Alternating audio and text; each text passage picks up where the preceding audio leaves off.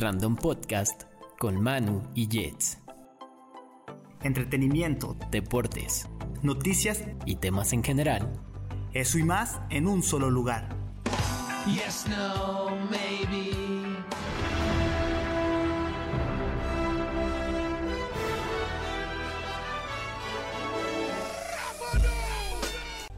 Ahora, estás estás en estado random.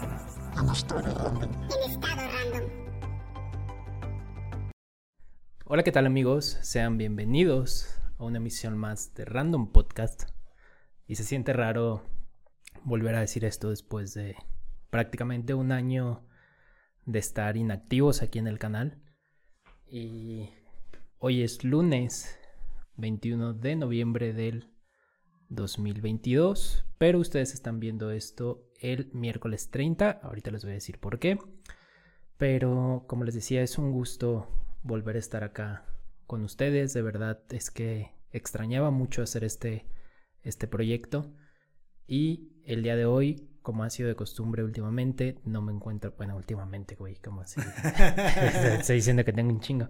Pero bueno, el día de hoy no me encuentro solo. Tenemos un invitado en el canal que ya ha estado aquí en otras ocasiones, que siempre es un gusto tenerlo por acá.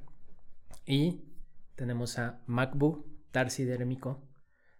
¿Cómo estás? Muy bien, carnal, muchas gracias por volverme a invitar. Creo que yo fui uno de tus últimos invitados hace un año también, dos, porque fue cuando saqué mi disco pasado. Sí. Y pues bien agradecido siempre por, por abrirme tu espacio para venir a platicar sobre mis locuras musicales. Sí, y justamente el motivo de, de que esté hoy aquí, de que estés hoy aquí acompañándonos, es porque parte de esas locuras musicales vienen nuevamente a, o se hacen presentes eh, para ustedes eh, cuando estén escuchando este podcast. eh, habrá salido un disco nuevo, ya estará disponible en todos lados y espero que si quieren pausen esta entrevista, vayan a escuchar el disco porque justamente vamos a estar platicando sobre, sobre el disco como tal, sobre algunas otras ideas, pero primero quiero que me cuentes un poco cómo has estado, cómo ha sido este, eh, desde la próxima o desde la última vez que no nos vimos aquí en el canal, qué cosas nuevas ha habido, platícale a la gente qué has hecho, digo, nosotros eh, o al menos estamos en contacto de manera más frecuente, pero para la gente... Eh, platícale después de Armisticio qué, qué ha sido lo que se ha venido para MacBook. Eh, pues en el ámbito musical creo que fue más como rodar e ir a tocar, conocer personas. Eh, tuve la fortuna de estar en algunos eventos gracias a una amiga. Y pues hemos estado ahí como, como rolando, conociendo otras ciudades.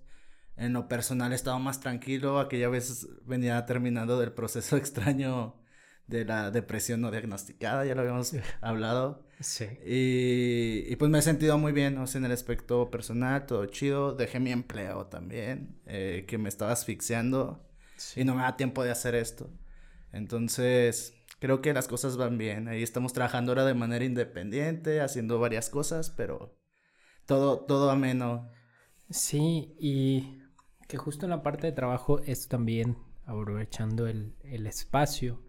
Eh, créanme que trabajar con MacBook es muy bueno en lo que hace. Gracias. Entonces, si tienen por ahí alguna idea, foto, video, producción de beats, producción musical como tal, acérquense de verdad. Creo que vale mucho la pena de pronto estar en contacto con alguien que ya tiene experiencia. Entonces, si quieren empezar algún proyecto, yo les recomendaría que vayan y, y se acerquen a él.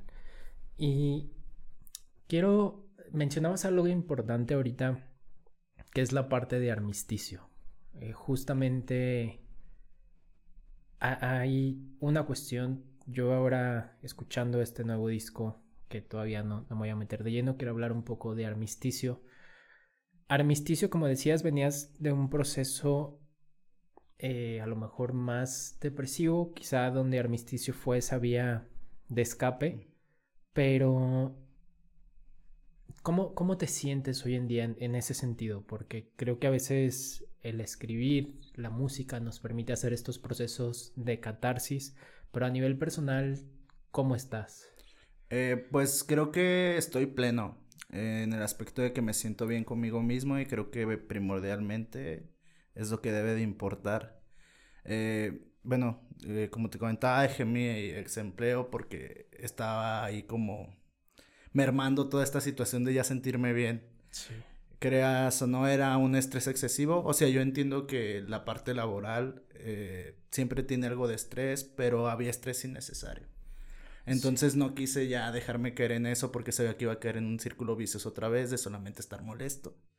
Y, pues me ha venido en bien el, apostar por, por hacer algo ya más personal, más mío.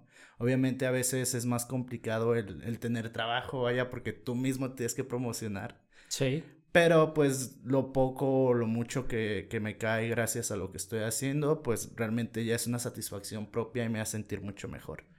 Eh, en la cuestión emocional, pues sí, me siento excelente. Esto es, estoy muy bien hasta ahora. Entonces creo que, que sí ha pasado mucho del armisticio para acá. Sí he estado trabajando mucho en todo ese tipo de cosas, en controlar emociones, sentimientos y demás cosas.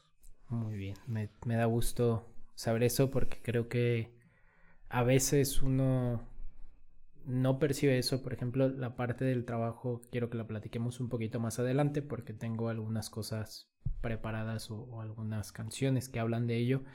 Pero el hecho de sentirse bien creo que es algo que a veces pasa desapercibido y creo que es importante esto que mencionas que para la gente que a veces pueda detectar que se está sintiendo mal o que tiene esos bajones de ánimos, creo que es importante que busquen estas vías de catarsis. Digo, lo ideal siempre es ir a un proceso terapéutico, ¿no?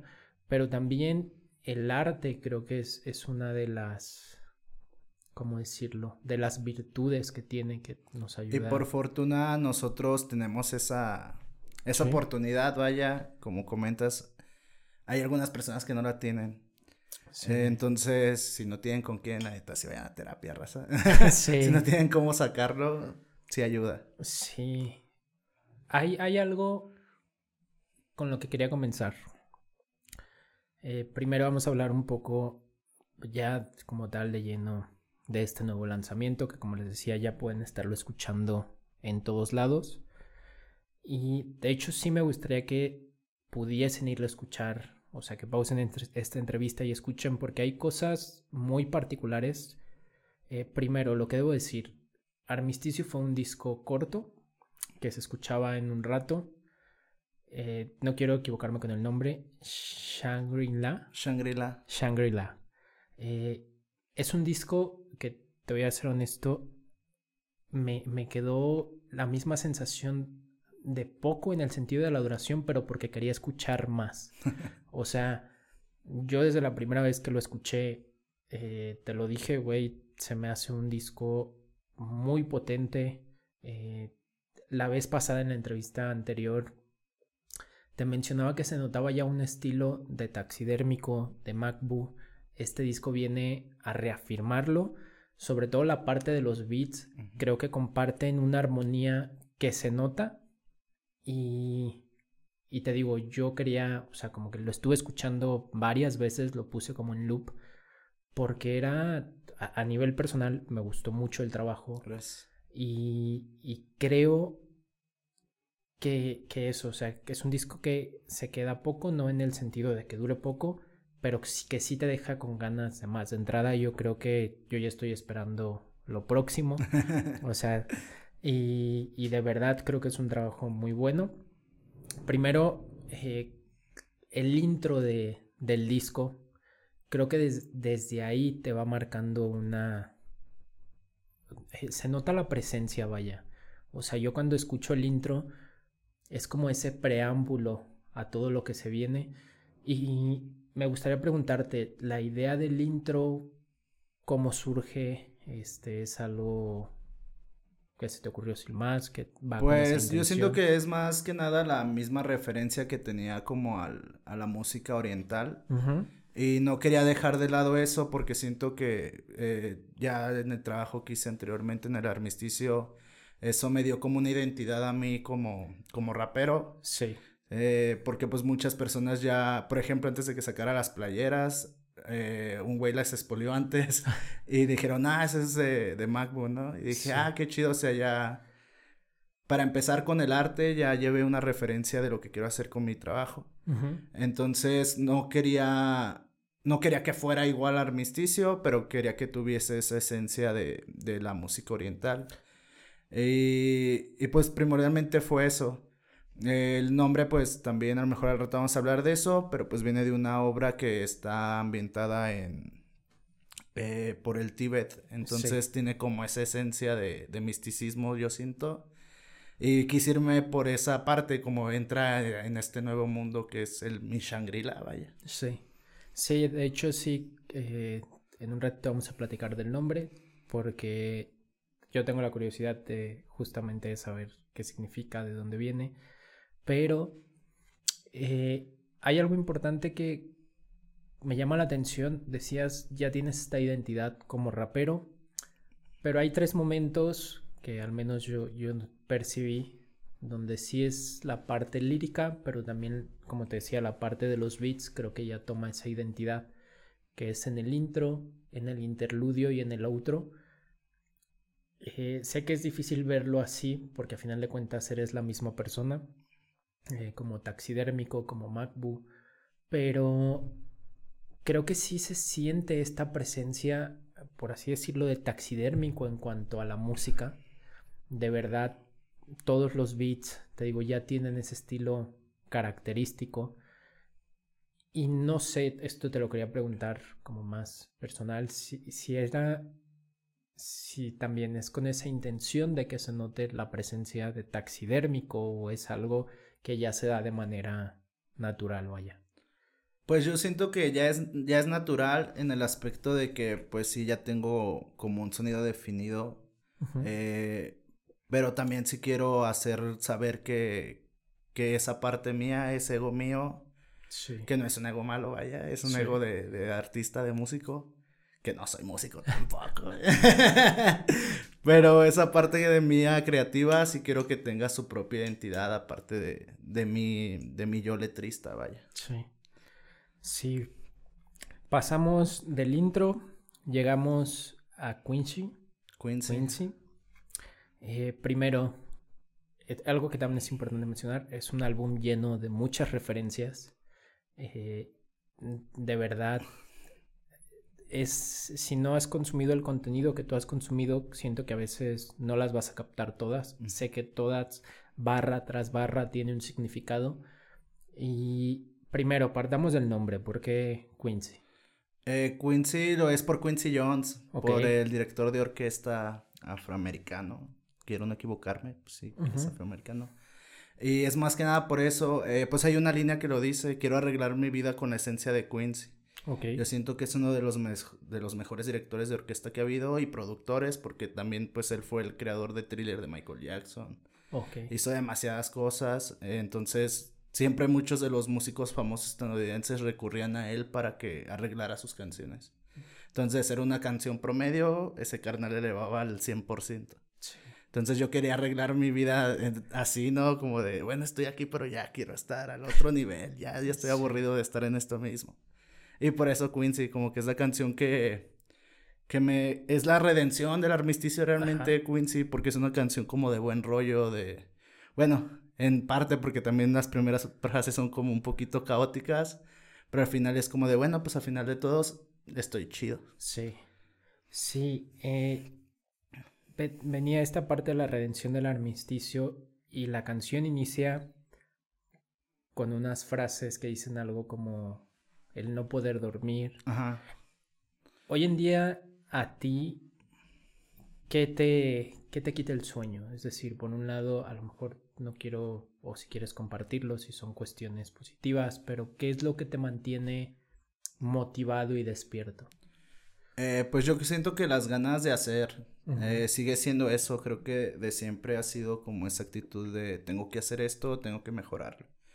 Entonces, nada, me quita el sueño, más bien, bueno, yo mismo me lo quito por querer seguir haciendo cosas. Sí.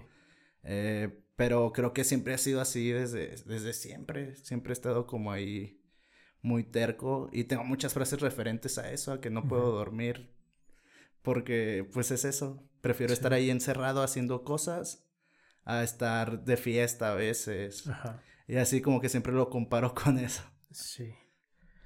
¿Y crees que eh, en ese sentido el hecho de renunciar a estas cuestiones, ¿no? ¿Tú qué crees que implica esa renuncia? Porque a veces es complicado de verdad, no se dimensiona todo el trabajo que hay detrás. ¿En algún momento has sentido que estás renunciando de más a algo o, lo suficiente? ¿En, ¿En, cuestión creativa o en cuestión y a nivel de todo personal? Sí. Mm, sí, hubo un tiempo en el que ya sentía que no estaba aprovechando mucho lo que sé hacer. Y pues vaya, también tristemente eh, estamos rodeados de muchas personas que para ellos el triunfo en la vida principalmente es el, el realizarte en un trabajo convencional, tener un auto, tener una casa. Y para muchas personas creativas es diferente, es como primero tengo que hacer esto, esto, esto, lo demás no me importa mientras pueda proyectar esto allá. Eh, yo el año pasado pues sí me, me, me, detuve un tiempo a trabajar en un lugar formal, que al principio pues todo excelente, pero tú sabes que las relaciones laborales en algún momento pueden quebrarse, al igual que las personales. Y, y mucho de lo que estaba viviendo en ese empleo me estaba quitando la parte de creativa realmente. Y pues no puedo, no puedo quitarme esa parte de mí. Ansiaba el estar otra vez haciendo cosas. Incluso pues este disco lo tuve retenido todo ese año porque tenía las letras escritas pues, pero no podía meterme a, grabar. Y eso me estaba matando, la neta. Sí. A nivel personal, ¿crees o, o qué le dirías a las personas que tienen ese miedo, porque hace ratito lo decías, ¿no? Sí implica más desafíos, porque ahora sí que tienes que moverte para conseguir un ingreso, para conseguir trabajo, vaya. Pero ¿qué le dirías a esa gente que a lo mejor está en esa situación y que de verdad a veces el miedo es lo que no les permite como atreverse a dar ese paso, ¿no? Yo siento que también depende mucho de la persona, porque hay personas que sí están muy apegadas a tener una estabilidad tanto laboral como económica y está bien, ¿no? A final de cuentas que no quiere estar bien con uno mismo. Sí. Pero pues realmente esa madre te llena el alma. Sí.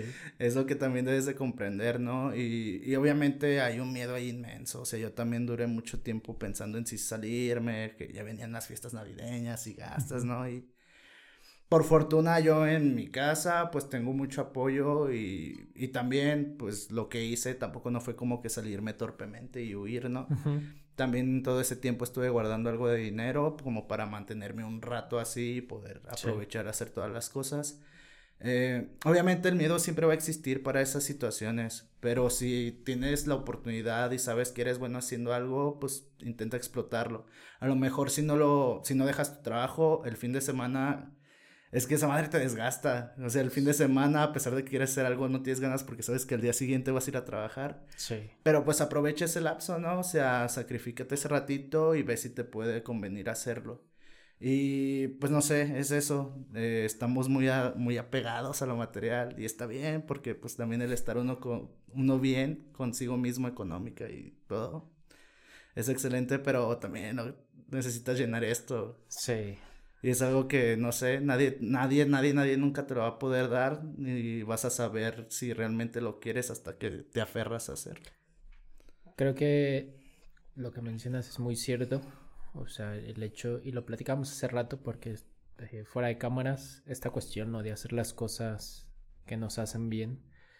Pero creo que es importante esto que mencionas, lo de tener un plan y no hacer las cosas a esa impulsividad, vaya, creo que eh, también está bien si a alguien le funciona, ¿no? Como atreverse a dar el paso de un momento a otro.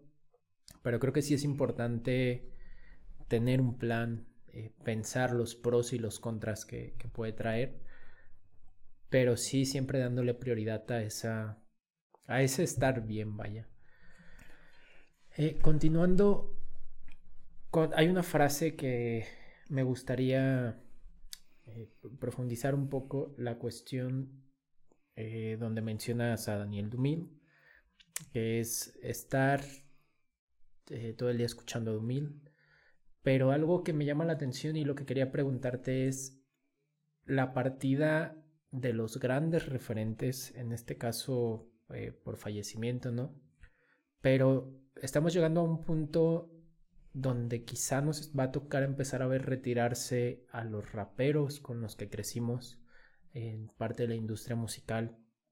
Eh, Casey anunció en su último concierto que ya se retira, ¿no? Él dice yo ya no vuelvo. ¿Crees que, que cómo crees que afecte el retiro, la partida, te digo ya sea por muerte, de, de estos grandes referentes de la música, al menos en la industria? Mm, bueno, es que por ejemplo, en este caso MF Doom o pues Dumil eh, siempre estuve en contra de todo, de toda la industria, ¿no? Entonces, a final de cuentas, ese, ese carnal dejó un legado enorme, ¿no? Eh, yo la referencia fue porque lo tenía muy pegado como dos años antes, de que lo escuchaba mucho.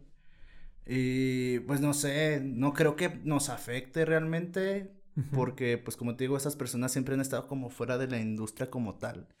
O sea, todo el mundo los admira porque son referencias enormes, ¿no? Y no les pueden quitar todo el trabajo que han hecho. Igual a nosotros tampoco no lo van a poder quitar porque ahí están sus discos. Sí. Entonces, eso nunca va a morir. Aunque no lo quieran, aunque ellos se quieran ir por toda la vida, ya tienen un legado enorme que nosotros podemos disfrutar. Sí. Muy bien. Pasamos al siguiente tema, que es tenis al cable. Un tema que creo que expresa las realidades de la calle. Y al menos vivimos en un estado, hablo a nivel geográfico, vivimos en el estado de Guanajuato, eh, donde nos toca ver altos índices de violencia. Eh, también para la gente que no entienda la referencia, eh, los tenis al cable, puedes decirles sobre el título, por qué el título. Eh, bueno, hay muchas referencias de tenis colgados en el cable, ¿no? Pero pues casi, casi siempre coloquialmente lo usamos para una persona que ya murió, ¿no? Falleció. Entonces, por eso era como esa idea de los tenis al cable. No quiero que los míos o que yo terminamos con los tenis al cable por incidencias en la calle que, que, incluso a veces ni les corresponden, ¿no? Sí, y creo que es importante. Eh, hay una frase que creo que habla de ese cariño por los tuyos, que dice aquí nos cuidan más los homies que los policías. Creo que es algo que se expresa en la realidad del día a día. O sea, desafortunadamente estamos en este sistema, estamos en este contexto social donde pues es la realidad que nos toca vivir, ¿no? Eh, creo que mm, este tema en particular te hace reflexionar sobre eso, sobre lo que es la calle, la crudeza que puede llegar a tener. Y no sé, en, ese sentido. Luego te lo canto en un beat todo feliz, ¿no? Aparte, no es como que sea la canción súper cruda, es como de. Sí. O sea, estoy feliz con lo que vivo, tristemente. O sea, a final de cuentas, estoy alegre que tengo a mis amigos, ellos me van a proteger hasta que puedan. Pero pues también está jodida esa parte, ¿no? De, de tener cuidarte hasta de los policías. Es un es una batalla constante esa madre, no, no te dejan descansar. después, güey, o sea, todos mis homies son licenciados, güey, pero les gusta el desvergue, están aquí, pues. sí, e, eso es algo que también quería comentar en, en algún momento y aprovecho ahorita que lo mencionas. Creo que se nota esta, es lo que te decía, ¿no? Este consumo cultural independientemente de ser licenciado o no, creo que eh, esta cuestión de los títulos a veces es irrelevante, pero al menos en lo que yo percibo sí se nota esta estructura, aparte eres licenciado en ciencias de la comunicación, eh, creo que se ve, se ve reflejado en, en esta parte lírica, una comunicación eh, vaya, eh, no quiero ser redundante, pero muy, muy asertiva, muy puntual. Y es verdad esto que mencionas, a veces pues nos gusta el desmadre y... No, no puedo quitar lo que ya soy, güey, o sea, la escuela, o sea, aunque no la termines, todo sigue siendo eso, güey. Sí. Yo conozco banda que ni ha estudiado y son unos grandes empresarios, güey, y pero siguen en la fiesta porque es algo que nos gusta, nos llena. Y una fiesta sana, vaya, no es tampoco que estemos Sí, sí. haciendo un completo desmadre, ¿no? Sí. Pero pues lamentablemente tenemos esto que, que nos que nos está quitando esa paz, esa libertad hasta de salir a veces, porque ya si no te estás cuidando de que un güey te asalte, te estás cuidando del poli que no te asalte, entonces es, es la misma madre de por un lado y por otro. Sí. Eh, después, continuando, se viene uno de los temas que creo que es como ese, ¿cómo decirlo? Ese, ese primer aporte de colaboraciones, pero que se nota, yo lo escuché y también se me hizo un tema, eh, el beat se me hizo muy bueno, que es el tema es Loyalty, con doble N. El beat a mí se me hizo exquisito. O sea, yo lo escucho y como que se te va metiendo. Y, y tiene un protagonismo muy relevante. Hay un tema que a nivel personal, eh, en las letras de, de esa canción, o sea, me, me llegó a nivel personal, vaya. Hablas del... de- dice algo como escuchar a la abuela decir que se va a marchar para que cuando llegue y que lo sientes como una amenaza, ¿no? En ese sentido, quería mencionar, es, es difícil el hecho de, de ver el, esta cuestión a futuro, de decir que sabes que va a pasar algo, pero que son cosas que inevitablemente suceden, ¿no? Sí, pues ahí fue ya una... Es que fue una verdad, porque el último año que estuvo mi abuela con nosotros, la visitábamos, o además en mi caso yo la visitaba, y me decía eso, me decía, ¿sabes qué? Ya no tardo, ya no tardo tanto en marcharme, nada más quiero que sepas que va a estar bien, yo quiero que estés bien. Y eso duró un año, ¿no? O sea, es- Sí. es- o sea, afortunadamente nos duró un año más mi abuela, ¿no? Falleció este año en marzo. Y, y pues yo tenía esa línea porque pues es muy cierta. Sí. Eh, llevo, voy a casa de mi abuela y siempre un año diciéndome que va a morir para que no me duela. Sí, eh, justamente te digo que a nivel personal me llegó. También perdí a mi abuela este año. Y es algo complicado y, y te decía que son cuestiones que uno ve y puedes prever, pero que a final de cuentas, por mucho que lo hayas previsto, duele. O Sí, sea, al no- final de cuentas pesa, es, es tu familia, vaya. Sí. Sí, y hay también otra frase que me llamó mucho la atención, que es hoy más lejos de mi gang, pero más cerca de lo mío. Primero, eh, quiero preguntarte qué ha pasado eh, con los Monclicks. Quiero, eh, porque cada uno está en sus proyectos. Yo, por ejemplo, ahora topo al sector y está muy metido en lo del tatuaje. También está haciendo sus proyectos independientes. Pero, ¿qué, qué novedades hay con Monclick? ¿Se vienen cosas a futuro? En, en ese sentido, ¿qué, qué depara el futuro para? Eh, realmente ahorita ese proyecto está detenido. No, no, yo no le veo futuro ahorita. Eh, pues aparte, pues el homie sector ya está en otra ciudad. Bunker está muy enfocado en su trabajo. Entonces, pues yo ahorita no, yo no veo un futuro cierto para ese proyecto. Obviamente a los dos los quiero mucho, siguen siendo, seguimos siendo amigos. O sea, ayer acabo de comer pizzas con Bunker. Sí. Somos muy amigos, pero pues también eh, la responsabilidad adulta de cada uno ya también nos hizo como alejarnos. Sí. Pero pues la amistad está ahí, o sea, no sé si en algún futuro llegamos a juntarnos nuevamente. Ujú. Sí, sí, pues yo no tengo ninguna queja, quizás una rolita o algo. Pero yo ahorita lo veo difícil. Sí, es más como pues ya cada quien atore a lo suyo y a ver qué, qué sale, ¿no? Pero la amistad ahí, ahí sigue con ellos. Sí, y es importante, creo que mencionar esto, ¿no? A veces uno piensa, porque dices, ah, ya no están colaborando juntos, eh, ya no son amigos, no, creo que eso es algo totalmente independiente. Es lo que te decía, yo a cada uno lo veo... Sí, es que yo siento que ese proceso es natural en el aspecto de que, pues eso, vas creciendo, cada quien tiene un interés distinto, tiene responsabilidades distintas. Ya tenemos 17 años. Casi todo lo que hicimos juntos lo hicimos de los 17 a los 21 porque pues no teníamos responsabilidades más que ir a la escuela y de repente trabajar. Hay veces que días enteros juntos, pues. Pero Sí. teníamos 18 años, no teníamos nada más que hacer. Y ahorita pues sí, ya cada quien tiene una responsabilidad diferente y pues yo sabía que en algún momento iba a poder suceder eso. Y pues sucedió y creo que pues a final de cuentas estamos bien porque pues seguimos siendo compas, seguimos parlando y todo y si en algún momento se da, qué bueno y si cada quien ya está haciendo algo independiente y nos funciona y podemos juntarnos para hacer a lo mejor un, otra fiesta de aniversario, pues con madre. Sí.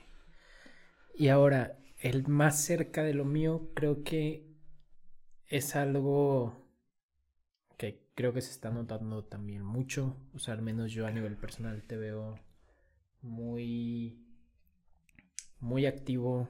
Te veo en tus proyectos moviéndote de arriba abajo. De hecho, eh, parte de que estemos haciendo esta entrevista viene de que lo platicaste, me comentaste, ¿no? Y que también te lo agradezco porque a nivel personal te, te impulsa a decir, güey, sí, ya tengo la idea de retomar el podcast, es la oportunidad perfecta para hacerlo. ¿Qué implica el hecho de, de tenerse que mover como artista independiente? Porque también en un punto más adelante quiero que platiquemos de esto, pero, pero a nivel independiente no tenemos la vida resuelta, vaya. O sea, no es que tengas un manager que te esté buscando eventos, que se lleve un tal porcentaje por lo que tú hagas. No sé si tú eres tu manager como tal. En ese sentido, ¿qué es lo que implica el, estar cerca de lo tuyo, los desafíos que a veces la gente no dimensiona, ¿no? Eh, pues es que sí es un sacrificio realmente. Eh, bueno, por fortuna, eh, hablando de Monclix, pues casi siempre yo fui el que se movió en cuestión para entrevistas, cualquier acercamiento en cuestión publicitaria, casi siempre me buscaban a mí. No porque yo fuese líder del grupo, pero siempre he estado más friki en las redes. Aunque últimamente ya no contesto casi a nadie. Discúlpenme, luego se me regañan. Pero pues afortunadamente tuve como ese acercamiento y pues con ellos también estuve rolando en distintos medios. Mm, en aquel entonces cuando sacamos el Instrupefacientes. Entonces, pues todos esos contactos, por fortuna, han estado como al pendiente de todo. Y en esa parte, pues sí, sí agradezco mucho el, el que tuvimos esa oportunidad de acercarnos a medios. Pero pues el igual, el estar solo implica otra cosa, ¿no? Ahora es como de, mira, pues tengo esto, es mío, pero nada más mío, ¿no? Entonces, es va a hablar otra vez con personas y así. Eh, es, es difícil y no, también hay veces que uno por flojera no le pega. Y yo dije, no quiero que, que, me pase eso con este disco. Creo que el armisticio se movió muy orgánico, sin hacer casi nada realmente. Los medios que hicieron notas del disco fueron medios que lo hicieron por su cuenta. Yo creo que nada más hablé contigo y con otra persona directamente. Pero, por ejemplo, pues gracias a ese disco sí se vio como un, un crecimiento mío en el proyecto y pues más personas me estuvieron como preguntando.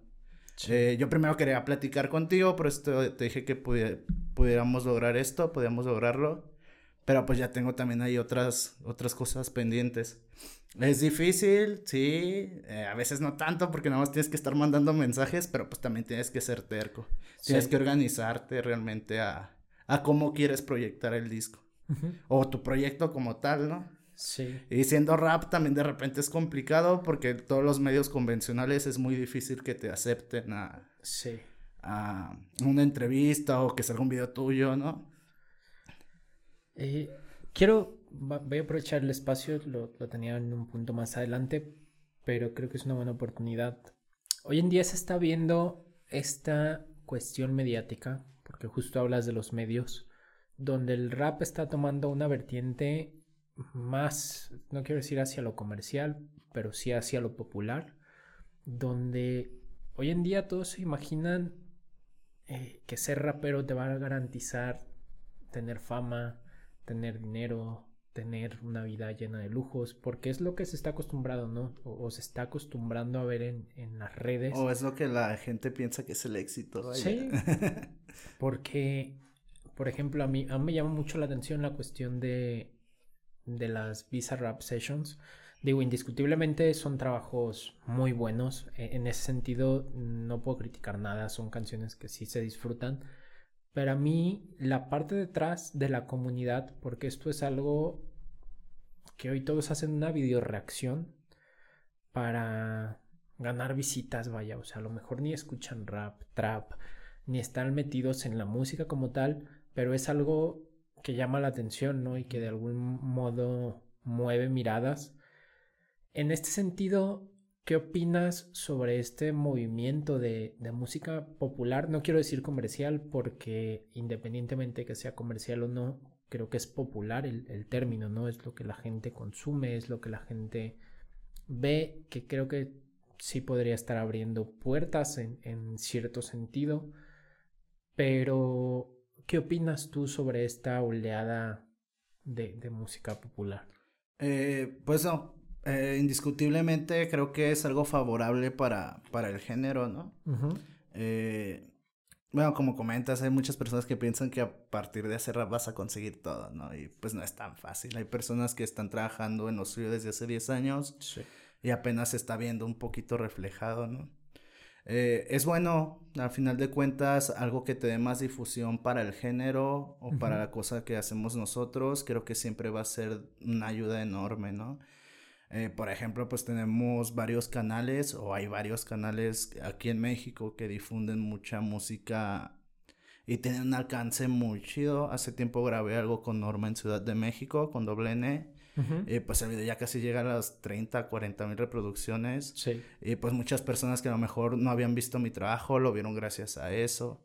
A lo mejor, bueno, pues Visa ya es otro nivel, ¿no? O sea, Sí, indiscutiblemente totalmente. ese güey ya está en otro canal. Sí. Pero pues, por ejemplo, tenemos estos medios que a lo mejor in- distribuyen personas más independientes, vaya, y les dan un alcance mayor y creo que sí hay un canal que te puede ayudar con eso. Y aparte lo hacen de buena fe porque pues fueron personas que nos invitaron porque les gustó el trabajo, no como Sí. pensando que iban a tener una, una retribución enorme ellos también con el canal, sino por puro gusto. Y eso está pues increíble, ¿no? Porque llegan a personas que no son tan conocidas a que pues mínimo otras personas puedan escuchar más el trabajo de desde raperos hasta beatmakers, vaya. Sí, que en ese sentido mm, creo que es, es importante mencionarle a las personas, porque es algo que mencionas tú, es gente que lleva muchos años trabajando en, en lo que hace, ¿no? Creo que sí es importante y también sobre todo para la gente que va empezando, que no se desmotiven en el sentido de que no esperen eh, que, que Todo llegue a la primera, o sea, sí hay Totalmente, casos, hay casos sí. excepcionales, excepcionales, perdón, eh, que han pegado con una primer canción, ¿no? Y qué pinche Sí. maravilla, güey, que puedan lograr hacer eso. Pero hay personas que han estado trabajando 10, 15 Sí. años quizás atrás y apenas está viendo el reflejo de todo eso. Sí, Terquedad pura. Sí, sí, sí. Y el tema de, de doble M en esta canción, te digo, a mí se me hace muy bueno el aporte que hace. Viene a darle ese... Es que, fíjate, no quiero caer en estereotipos, pero cuando usualmente en las voces del rap, cuando se mete una mujer, viene a hacer esta parte de los coros. Yo a doble N no, no tengo el gusto de conocerla a nivel personal, pero sus barras se sienten pesadas, así como que dices, güey, no mames, escribe bien chido.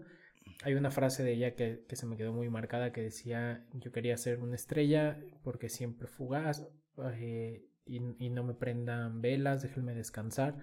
O sea, yo, yo lo escucho y digo, güey, si estás viendo esto, qué chido también lo que haces, neta, mm, sus barras creo que vienen con este punch a darle ese plus eh, en general también al disco, porque en- hay otro tema de colaboración que más, al- más adelante lo vamos a platicar, pero creo que las colaboraciones del disco son muy buenas.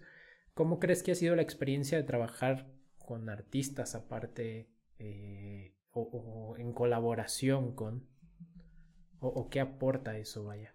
Eh, pues bueno, Norma con doble N he estado trabajando ya casi un año en cuestión de, de, de beats.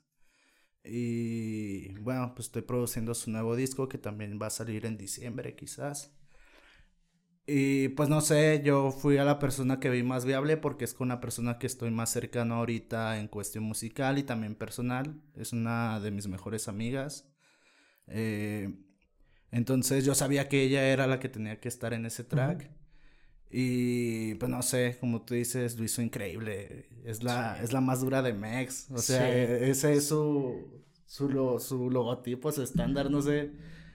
Toda la gente le dice eso. O sea, es, es la Sí. más dura de Mex. Es como su representación a su persona porque es una increíble artista.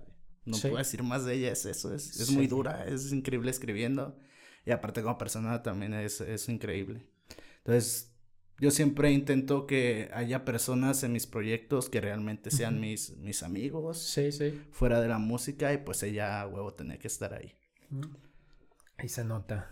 Eh, después venimos con Digger. Que, que, ha, que ha representado el hacer digging? Que, bueno, primero, pues, para la gente que no sepa qué es el digging, platícales un poquito qué es. Bueno, hay un término en, más con los gringos y que se hacía pues en los noventas, ¿no? Que no teníamos internet, Sí. que se le llamaba digging in the crates. sí. que es excavar en las cajas. El excavar en las cajas era que los beatmakers iban a, a bazares o lugares donde hubiera viniles y buscaban viniles por horas para poder encontrar samples. Y yo estoy enamorado de ese proceso también. Eh, me, me volví un, un apasionado desde un, un- el último disco de Monclix. Comencé a hacer eso. Eh, el armisticio también hay alguna canción que la saqué de, de algún vinil. En este sí lo hice un poquito más digital. Creo que en ese nada más hubo uno do- o dos que hice así. Pero pues en- básicamente el digging es eso, el buscar viniles en bazares, en cualquier lugar que nos puedan servir para, para samplear. Sí. Y ahora, ¿cómo ha aportado como artista en tu vida el digging? Eh, eh, ¿Qué te ha traído?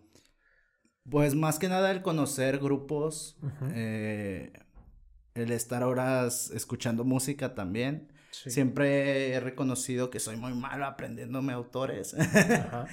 Pero he escuchado demasiada música y pues hay veces que no encuentro samples, pero conozco un artista nuevo, ¿no? Y ya Sí. tengo ahí como otra joya. De repente encuentro cosas que a mí sí me gustan ahí entre los vinilos, o bueno, no digo que lo que encuentre no me guste, ¿no? Ajá. Pero ahí se juzga por la portada, ahí juzgamos la portada, Sí. no es como que agarremos un disco de, ah, encontré un disco de tal, ¿no? Pero es eso, yo creo que me ha llenado más como de música, del conocer. He conocido gente bien chida haciendo digging. Sí. Ahora que fui a Monterrey, eh, un carnal que se llama Mario Tobías, que es el mejor dealer de beatmaking en México, Ujú. Me llevó a, a diguear a un, a un lugar enorme. Me la pasé todo el día ahí encerrado, platiqué con él, nos la pasamos chidito, pues, echando plática, unas chelitas ahí mientras buscaba discos. Y pues no sé, eso me deja conocer más gente en otros lados, porque siempre a donde voy intento buscar un lugar donde hacer digging. Sí. ¿Crees que esta... eh, es que, vaya, yo ayer estaba revisando, me encontré algunos discos y dije, ah, cabrón, ya no tengo dónde escucharlos. O sea, mm, CDs como tal, yo no tengo un reproductor de CD. En este sentido, eh, ¿crees que esta época digital, eh, porque también sería muy fácil decir, no voy a hacer digging, es que es la experiencia completa de, de irte al bazar, de al lugar a buscar y como dices, encontrarte joyas. Pero esta época digital, eh, para la gente que, que quizá no ha tenido esta experiencia, mm, ¿qué, qué podrías recomendarle o cómo empezar? Este, porque a mí, por ejemplo, si me preguntas, lo que se me ocurriría es, güey, pues me voy a la línea. Ajá. Aquí es, es un tianguis eh, o una plaza, un mercado de la ciudad de León. Yo diría, me voy a ir a la línea. Pero, ¿qué les dirías, no? Para que la gente viva esta experiencia. Porque te digo, hoy, es, hoy en día es muy sencillo buscar en YouTube, YouTube, música de los 50 y vas a encontrar lo que quieras. Pero, ¿de qué se puede perder la, la gente en este sentido?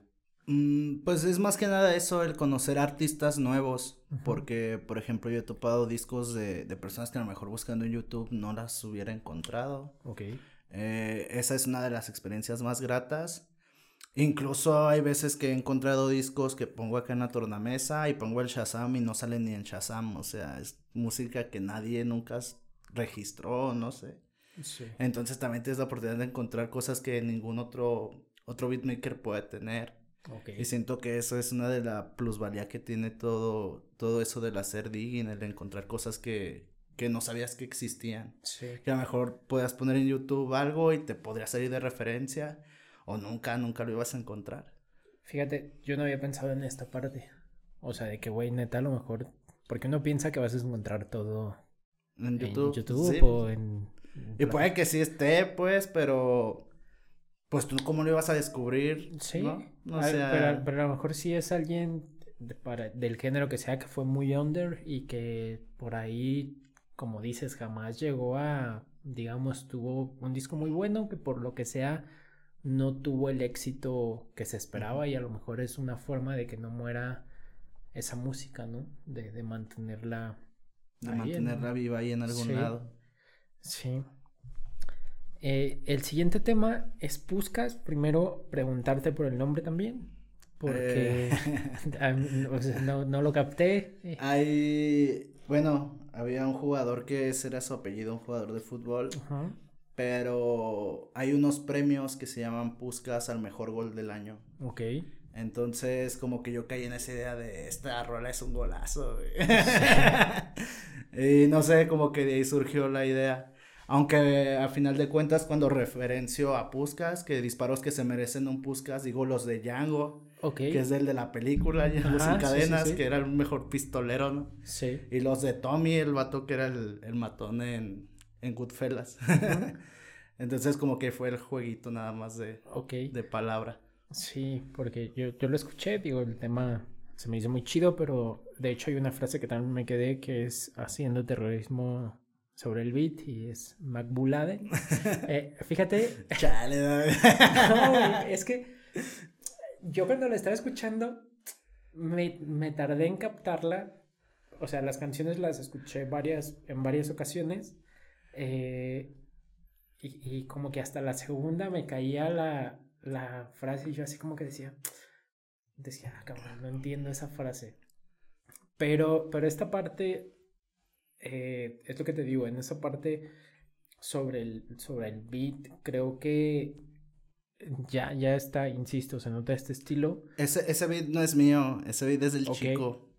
Ah, de hecho también te quería comentar, los scratches sé que los Ah, sí, el siempre. chico. DJ chico, forever. Y los scratches también le aportan muchísimo al disco. O sea, yo se disfrutan de verdad. Es lo que te digo, a nivel general, el disco me parece muy bueno. Pero creo que son esos pequeños detalles que le van haciendo aportes. Sí, claro. Sí, de hecho, en el disco esa es la única canción que yo no produje, la produjo el chico. Y creo que fue la última canción que hice por lo mismo, porque cuando hicimos los scratches como un mes antes, mes y medio antes de ya, ten- ya verlo subido a plataformas. Entonces, en el proceso que fui a grabar los scratches a casa de chico, me enseñó ese beat y yo ya tenía otro de Ajá. él que dije, este lo voy a meter al disco, creo que le queda. Y me enseñó ese nuevo y dije, no, güey, ese es. Me lo dio y lo escribí en esa misma semana. Y los scratches, pues también los imaginé así. La voz de uno de los scratches es de mi compa Moss, que sale en otra rola de la, en colaboración del disco. El- Después llegamos al interludio, que el interludio, eh, insisto, se nota la presencia de taxidérmico, pero algo que es como una pausa,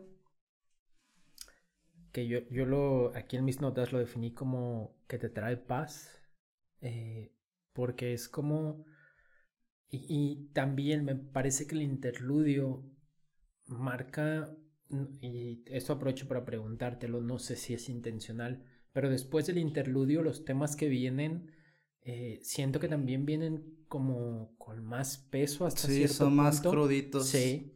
Entonces, primero eso, preguntarte si fue intencional, si estuvo planeado así, porque siento que el interludio sí marca un antes y un después del disco. Sí, sí lo marqué como una diferencia, pero eso ya lo logré al momento de estructurar cómo iba, iba a quedar. La primer parte yo siento que es la más relax, como Sí. más soul, más a gusto.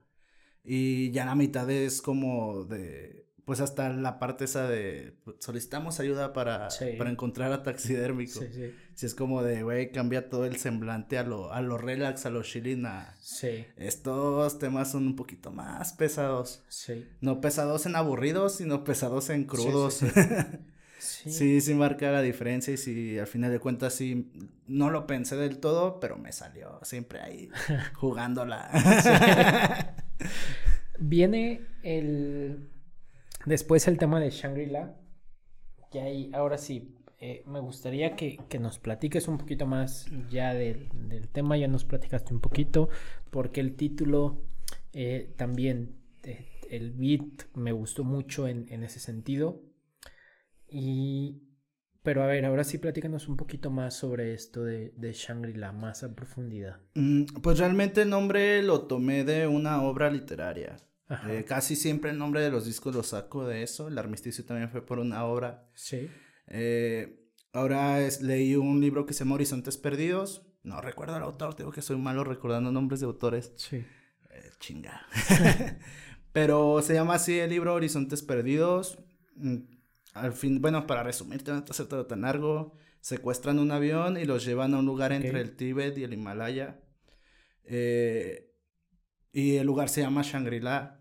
Sí. que es lo que hace al Shangri-La especial, que es un lugar hermoso donde nadie envejece. Puedes estar ahí, o sea, como llegas, llegas a tus 15, a tus 22 años, vas a vivir así 80 años más. Ok.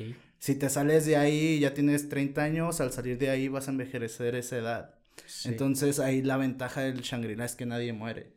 Ok. Puedes hacer lo que quieras y no vas a morir nunca, aunque sea un estado para encontrar la paz. Porque pues son por monjes Sí. budistas, todo. Pero pues puedes hacer lo que quieras y no vas a morir, vas a estar ahí por siempre. Entonces yo lo referenciaba mucho a ese aspecto de que las personas eh, pues en el barrio viven así, o los más morros, la neta, viven sin pensar en un mañana y piensan que siempre van a estar así. Y pues, por ejemplo, en este tema hablo como de, de, de ese asunto, ¿no? De, Sí. de aquí no escuchamos a la Sonora Pues, Matancera. Justo esa frase la tengo señalada. No escuchamos a, las- a la Sonora Matancera, se escucha como matan a matos A vatos en las aceras. Y también desde la primera vez que lo escuché te dije que esa frase me llamó la atención porque creo que eh, muestra esa crudeza de lo que es el barrio. Por ejemplo, ahorita que me lo platicas más así, no lo había pensado. Esta cuestión de, de que la gente siempre vive en el barrio. Y creo que es algo muy, muy del barrio, vaya. O sea, la gente nace, crece y muere. en su sitio. Sí. Y ahí era eso, o sea, puedes vivir aquí todo lo que quieras si quieres, pero también Ajá. te puedes ir o puedes escoger algo malo y, y irte, güey, de la nada. Y pues eso fue como la, la referencia al Shangri-La de la obra de él, ya bajándola ya a lo Ajá. barrio ajero, vaya. Ok. Porque pues sí, según ahí en, eh, en la obra, pues las personas no, no mueren. Puedes estar ahí y conseguir la vida plena si quieres. Pero yo siento que acá las personas quieren vivir así para morir en corto sin medir esa consecuencia. Sí. Y también pensándolo en un sentido más abstracto, esta referencia que haces, creo, eh, porque me pasa eh, pensándolo un poco con, con mis temas que escuchaba o, o que escucho cuando es, que escribí cuando tenía 12, 15 años, es como mantenerte en esa juventud, o sea, es algo que está ahí, por ejemplo, en mi caso es como que ese Jets no, no ha muerto y sigue ahí encapsulado, no sé. Ajá, sí, pues te recuerda quién eras eh, hace 5 o 10 años. Sí. Eh, 96. El, hay una frase y es un poquito de lo que platicamos también hace ratito fuera de cámaras.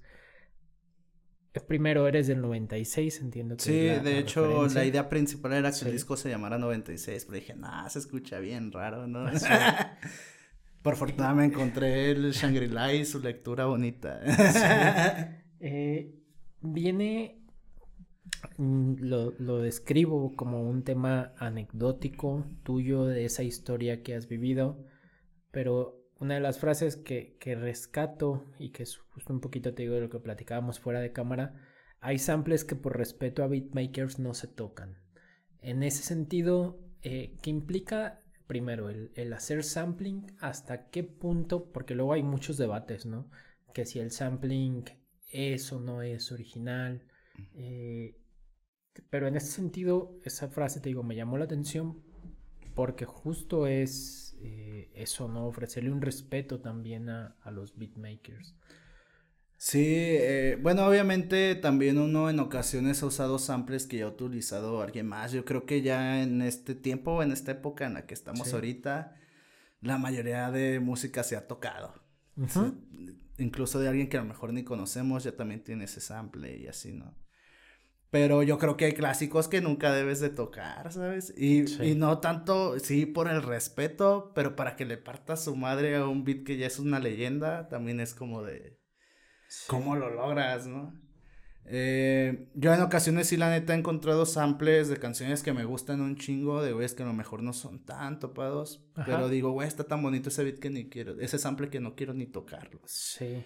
A lo mejor lo haces en forma de práctica, dices, va, lo voy a practicar, pero ahí lo dejas y Sí. ya. Y hay otros que sí, dices, no, güey, ya que, ya qué voy a hacer con eso, güey, ya, ya lo hicieron todos, güey. Sí. O alguien ya lo pegó tan duro que no, no hay, no hay que hacerlo. Hasta tú te vas a ver mal, no sé. Pero ahí, por ejemplo, eh, la pregunta y el- lo que quería mencionar es, hay un tema, el tema de billete de ida hacia la tristeza de KCO en, en la versión que sacó con Jazz Magnetism, usan un sample de Nas Ajá, sí, sí, sí. que yo el sample, de- o sea, la canción original no la conocía hasta que conocí el, el tema de Casey con ese sampleo. ¿No crees que a veces, eh, y esto también aprovecho para mencionárselo a la gente, ¿no? Porque te digo, creo que la cuestión no es solo quedarnos con lo que se escucha y ya, sino profundizar de dónde viene Sí, claro. porque es lo que te digo, es- siempre ha existido este debate de que si hacer sampling o no está bien y, y hay mucha polémica al respecto, ¿no? Pero, eh, no sé, te digo, yo a lo mejor mm, no me atrevería a usar algún beat así, pero entiendo que si eres una eminencia, a lo mejor puedes hacerlo. ¿Crees que hay un momento en el que se te está permitido hacer uso de lo que quieras o, o crees que sí como es que eso yo también es algo que pienso a nivel personal creo que sí debe existir como este respeto como como lo mencionas y no sí, sé. pues eh, yo siento que, que sí está claro eso, ¿no? Que es llegar a un punto para poder tener el derecho de hacerlo, ¿no? Ajá. O sea, si vas a un evento de aquí, escuchas que un vato está usando el mismo beat de Nas, ¿no? Vas a decir, no mames, güey, esa rola ya existe. Sí. Y te vas a enojar de, vato, compra tus beats, pues, ¿no? Pero, pues, no sé, yo creo que esas personas sí puede que ya tengan un, un nivel que vas a decir, bueno, güey, pues es este cabrón, no puedo Ajá. utilizar, ¿no? No, por ejemplo, Evidence de Direct Peoples tiene Sí. un set muy bonito de una rola que le hizo DJ Premier. Y pues empieza con el beat de él y a la mitad salen dos beats de, de Gangstar, que es el grupo de Premier. sí Pero pues por un respeto mutuo y pues lo puede hacer porque a lo mejor tiene el, sí el, el consentimiento de Premier, vaya, de hacerlo, ¿no? Yo siento que pues sí, ya cambia la cosa. Sí. Eh, después eh, viene el tema de Hour. Eh, también el beat lo puse aquí con mayúsculas. Porque el beat también creo que es muy bueno. Te digo, en general creo que el disco se disfruta escucharlo. O sea, tanto la parte lírica como los beats. Eh, pero es un poco, en este tema hablas sobre el futuro. Hay una frase que dice, el armisticio me dio calma, pero me dejó sediento. Eh, yo hace rato te decía también, ¿no? Ya, ya quiero ver qué se viene en un futuro, porque este disco se me hace muy bueno. ¿Y qué se viene para el futuro, para MacBook, para Taxidérmico? Mm, ay, pues yo quisiera que todo lo bueno, ¿no? Pero pues al menos como está planeado el próximo año es darnos un buen rol, un buen tourcito. Como te digo, mi hijo, mi doble N, Norma, también va a sacar su disco que se llama Sisifo. Y pues el plan es darnos el rol juntos. Hemos estado trabajando de esa manera últimamente y pues Ujú. a fuera de, de la música, como te comentaba hace rato, pues somos amigos, nos quedamos chido, nos la llevamos bien, nos castramos mutuamente. Entonces, pues es alguien con quien últimamente he compartido casi el mayor tiempo en mi vida. Y pues eso, o sea, aparte de, de, esa química de compas que tenemos, tenemos la química musical y eso nos, nos está dando frutos a los dos, ¿no? Sí. Ya tenemos algunas cosas pendientes con, con algunos canales. Sí. Y pues el plan es turear los dos discos a la par, yo presentar el mío, el Shangri-La y ella presentar Sisifo. Entonces, pues esperemos que todo salga bien. Eh, por ejemplo, bueno, ya cuando salga esto ya va a haber, pasado eso. Sí. Pero vamos a tocar en un festival en Aguascalientes, Ok. que va a estar pues increíble, son demasiados grupos de toda la escena mexicana y pues ya ese es otro, otro plus, ¿no? Como para presentar los proyectos. Ok. Entonces lo que quiero y espero, pues sí, es el, el darnos ese tour. Y la neta, siéndote sincero, yo estoy haciendo beats para el otro disco, Ok. pero ahora estoy haciéndolos componiendo. Entonces ahora quiero hacer mínimo unas cinco canciones que sean pura composición sin sample. Ok. Eso también, eh, por ejemplo, hace ratito al inicio mencionabas, ¿no? No soy músico, yo tampoco soy músico. Es que Pero- nunca me he creído, toda la banda me dice que siempre digo, no, güey, pues yo nada más sé tocar sampleras, güey, cortar Sí. que ya existen y así, ¿no? Por eso no me la creo, güey. Pero a, a lo que voy es también, eh, aprovechando el comentario, es para la banda que, que de pronto justo no se la cree, háganlo porque yo no sé teoría musical, o sea, de verdad no sé. Y, y cuando me pongo a, a sacar cosas, voy haciendo lo que va sonando y como lo voy sintiendo. Y, y creo que es importante que no sea una limitante para atreverse a hacer cosas, vaya. O sea, si, si no eres músico, o en mi caso yo también siempre he dicho que yo no soy escritor, yo nomás escribo canciones. Porque así es, güey. O sea, yo veo la banda. Más bien uno a veces no se la cree tampoco, ¿no? Sí. Pero, bueno, es que no sé, porque por ejemplo yo a veces veo la banda que sí escribe. O sea, que escribe otras cosas, vaya, que escribe libros, artículos, y como que tienen esas ciertas normativas de, de decir, güey, un libro tiene que estar estructurado de esta forma o una canción debe estar estructurada de esta forma. Y creo que es la cuestión de ser autodidacta, ¿no? Que uno hace las cosas... Como ha escuchado, Sí. como ha visto y como puede Sí. percibir, ¿no? Sí, pero creo que sí es importante decirles que no sea una limitante, vaya. O sea, hagan Sí, las por ejemplo, o sea, yo sí había tomado clases de teclado hace Ajá. como dos años, tres, pero nada más fue por un mes, o sea, Sí. fue como de, bueno, sí, esa compa sí me, me enseñó muy acelerado, Diana, mujer sota, gran, gran persona, eh, nada más porque tuvo que ir a los Estados Unidos a chambear, si no, yo creo que sí me hubiera atorado ahí con ella más tiempo. Pero con lo básico que me enseñó, me encontré mis notas hace Ajá. poquito y empecé otra vez a jugar y es con lo que he hecho los de los que te digo que a lo mejor quiero hacer para la próximo. Ok. Y creo que están bien, se los enseñé un par de personas y me dijeron, güey, están bien bonitas esas madres, Sí. porque no es bomba. Ok. o sea, sí, no, Sí. traen ahí un rollito G-Funk, yo les, estoy les pongo G-Punks porque digo, "Nah, este madre es punk, güey. Sí. Sin saber to- con saber tocar tres acordes estoy haciendo beats de, de. G-Funk, güey. Y pues no sé, sí, no, no, no siento ser músico, pero lo estoy intentando, lo estoy intentando. Es lo, importante. Llegamos a un tema que creo que es de mis temas favoritos del disco Exilio con Ganga Fu y con El Búnker.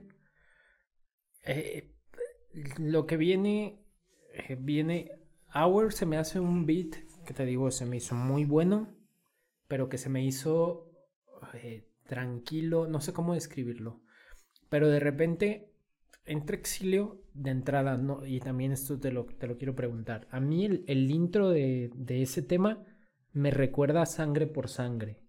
No, o sea, no sé si es el caso o, o es No, la neta, no, no, no, nunca lo pensé. O sea, neta, yo, yo lo escuché y el intro de esa canción Me, me recuerda la entrada de la película de Sangre por Sangre. Eh, A mí Sangre por Sangre es una de mis películas favoritas. Y rompe de una forma que, que cuando escuchas la voz, creo que el primero que entra es Gangafu. Sí, es Eh, eh, mi es- compa Moss. Ok. Eh, entra y se siente igual un putazote así. Dices, güey. mm, te digo, a mí es, es de mis canciones favoritas. Y aquí es justo mm, donde había mencionado la parte de, de- del trabajo, que ya lo platicamos, de que dice estoy dando mi trabajo y solo queriendo hacer pistas, que ya profundizamos un poquito más en esto, entonces esa parte, pero eh, también quería preguntarte, Bunker yo, es chef, ¿no? Sí. Sí, ok. Él es, es que todavía no identificó bien su voz, o sea, no, no es como que... eh, pero él habla, y, y quería preguntarte si sí es él, porque habla de macerar rimas. No, él es, él es otro Ah. carnal de, de ganga, es capa. Ok, porque yo dije, bueno, me, me hacía sentido, Ajá. ¿no? Entonces, pero este tema, quiero que me lo platiques un poquito más tú, porque te digo, a mí el tema me parece muy bueno, es de mis favoritos, eh, pero platícame más tú sobre, sobre esta canción. Eh, realmente esa canción yo planeaba hacerla solo también. Hice Ok. el beat y en cuanto hice el beat dije, esta madre es mía. Empecé a escribirle y yo ya tenía pensado en invitar a Moss, que es el primero Ujú. que canta, que es de Ganga Fu. Y dije, pues voy a invitar al Moss, porque pues aparte de también este güey es mi amigo, Sí. como no tienes idea, lo aprecio mucho, es una gran persona. Y lo invité y después dije, también voy a invitar al búnker, pues también que salga alguien de Monclix, ¿no? Dije, eh, ¿qué Sí. onda, güey? Simón, y después dije, güey, invita a tu compa el capa, porque son Ajá. ellos dos como grupo. Ok. Y pues el carnal también accedió. Ellos son de Celaya. Sí. Y pues ya tenemos varios años conociéndonos y pues por fin, o sea, yo tengo ahí una rola con Mos que no ha salido, que la tenemos guardada también desde como un año y medio y nada más nunca hemos hecho nada con Sí. ella. Y dije, güey, esta rola a mí ya se me hace muy vieja como para meterla en el disco, mejor vamos a hacer esto nuevo. Y los vatos accedieron en corto, les mandé el beat y como a los 15 días me entregaron sus, sus voces para poder mezclar y todo el, el cotorreo. Sí. Y pues quedó increíble. Ya también, ya a esta altura ya tenemos el video hecho. Ok. Eh, a lo mejor ese sí ya sale hasta enero, porque en diciembre sale Puscas, sale Ajá. el video de Puscas. Y ya después va a salir el, el, el de exilio con ellos. Ok. Sí, pero bueno, este, este tema, eh, te digo, a mí se me hace muy bueno. Y también lo que viene después viene a ser otro contraste porque eh, viene Perfectos Desconocidos, que el, el tema es, o, o la frase es, So you wanna be hardcore. En este sentido, un tema de amor, de desamor, que también te lo dije la primera vez que escuché el disco, contrasta con todo lo demás, pero mm, a- aquí la cuestión es que el amor es crudo. O sea, Es hardcore. sí, sí, e- es algo que, que ya cuando lo estuve escuchando, como que dije, güey, no, es que sí tiene todo el sentido, porque es lo que te decía, después de esta segunda mitad del disco se nota más eh, esta sensación y parece que contrasta, pero lo, lo que me hizo pensar es eh, justo esa, esa parte de, de la crudeza del amor, que nadie está excluido de, De vivirla. sí. Y es difícil aceptar cuando no existe un futuro juntos, porque es lo que esta canción, al menos a mí, me transmitió, ¿no? Como el ser consciente de, de que no hay un futuro, o sea, de, de- de- lo describes en el tema. Pero platícame un poco más por qué justo esta canción. Eh, son varias experiencias. Realmente eh, esa canción nació de una persona con la cual salía Sí. sin un fin mm, pues serio. Vaya. O sea, teníamos esa esa relación de querer estar cuando quisiéramos, ¿no? De me marcas, voy, te marco, vienes. Y nació de esa idea, ¿no? Como de ese, pues ese amor libre, güey, o sea, solamente Sí. el amor consensuado de no vamos a ser pareja, pero ahí Sí. vamos a estar para, para lo que ocupemos, tanto emocional como físicamente. Ok. Entonces, la neta es un cúmulo de experiencias. O sea, yo creo que cada ocho líneas es alguien distinta. Ok. Puede que, no sé. Pero la neta, esa canción yo no la pensaba meter. Ajá. Me gustaba mucho. Desde que la escribí dije, está chida. Pero no sé, yo decía, esta madre nunca la voy a sacar. Ajá. No, y por eso mismo yo decía, es que cambia todo el contexto de, de todo el disco, o sea, es como ya algo más personal, algo Sí. diferente. Y al final me gustó un chingo, yo tenía la idea de los scratches y le dije a, a Chico que quería meter ese de Biggie, el otro es de Nas. Ujú.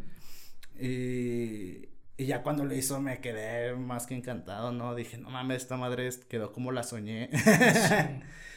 y de todos modos tenía la duda, todavía tenía la duda. Ya después fue como de, güey, la neta sí me gusta mucho. Sí.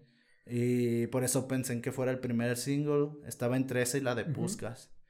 Pero pues no sé, Puskas me gusta mucho porque es muy rapera, pues, Sí. como muy referencial, muy, muy soy yo, ¿no? Ajá. Y esta era como que más, algo que a lo mejor a todos les podía encajar, ¿no? Sí, yo, yo creo justo eso, que el amor, es lo que te digo, nadie está excluido de esa crudeza del amor y creo que viene a cerrar, eh, porque antes del outro, del outro como que te deja esa sensación de, ah, güey, pues, eh, te digo, Como de piénsalo, ¿no? Sí, piensa, sí, piensa sí, qué estás haciendo con tu vida, maldito irresponsable. Sí, y, y justamente llegamos al outro, que es el final del disco. Son 13 temas. eh, y aquí es donde te decía que yo cuando escucho el outro, de las veces que estuve escuchando el, disco, porque te digo que lo estuve escuchando en, como en loop, te cuesta aceptar que se acabó. O sea, a mí me deja con la sensación, con las ganas de querer escuchar más. Entonces, pero insisto, también en el outro, te decía en el intro, en el interludio y en el outro creo que se nota este estilo de taxidérmico eh, y son, son estas partes musicales que dan este disfrute, vaya.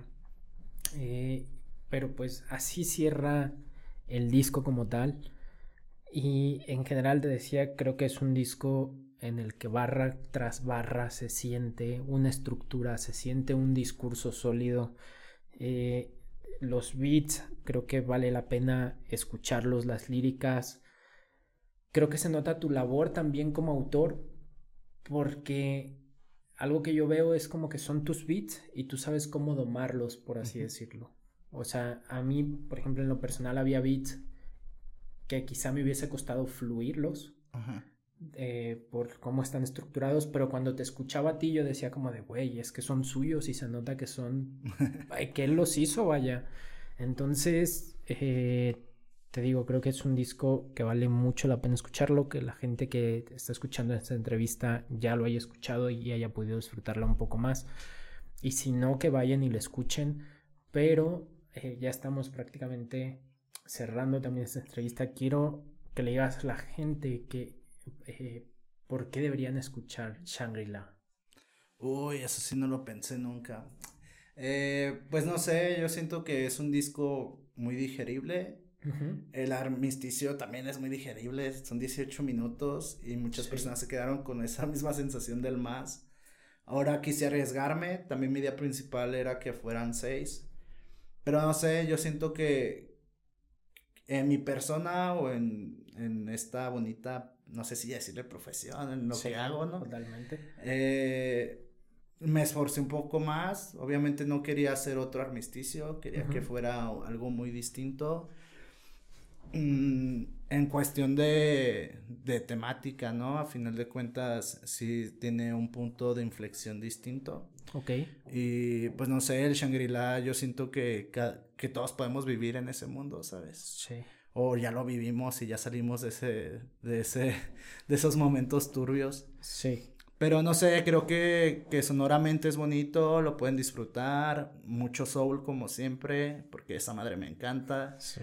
Eh, y pues ojalá tengamos oportunidad de encontrarnos ahí en un show en vivo, ¿no? Para que lo Sí. disfruten más chido, porque esas madres son los fuertes. Sí, sí. Ojalá que, que sí, que la banda vaya a verte. Hay, hay una frase que dice, nadie es profeta en su tierra. A mí me encantaría que tú seas ese profeta que sale de su tierra y que hace las cosas en su tierra. Creo que este disco lo merece.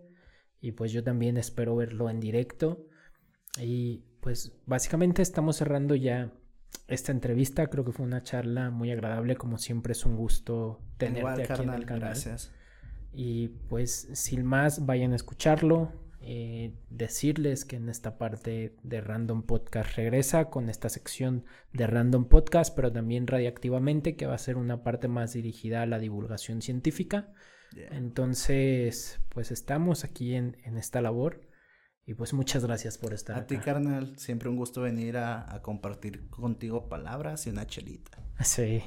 Bueno, muchas gracias. Suscríbanse, denle like, síganos en nuestras redes. Ahí, aquí se las dejo en la descripción. Todo lo que dicen los youtubers ya se la saben. Y pues muchas gracias por escucharnos y por vernos. Eh, Yao.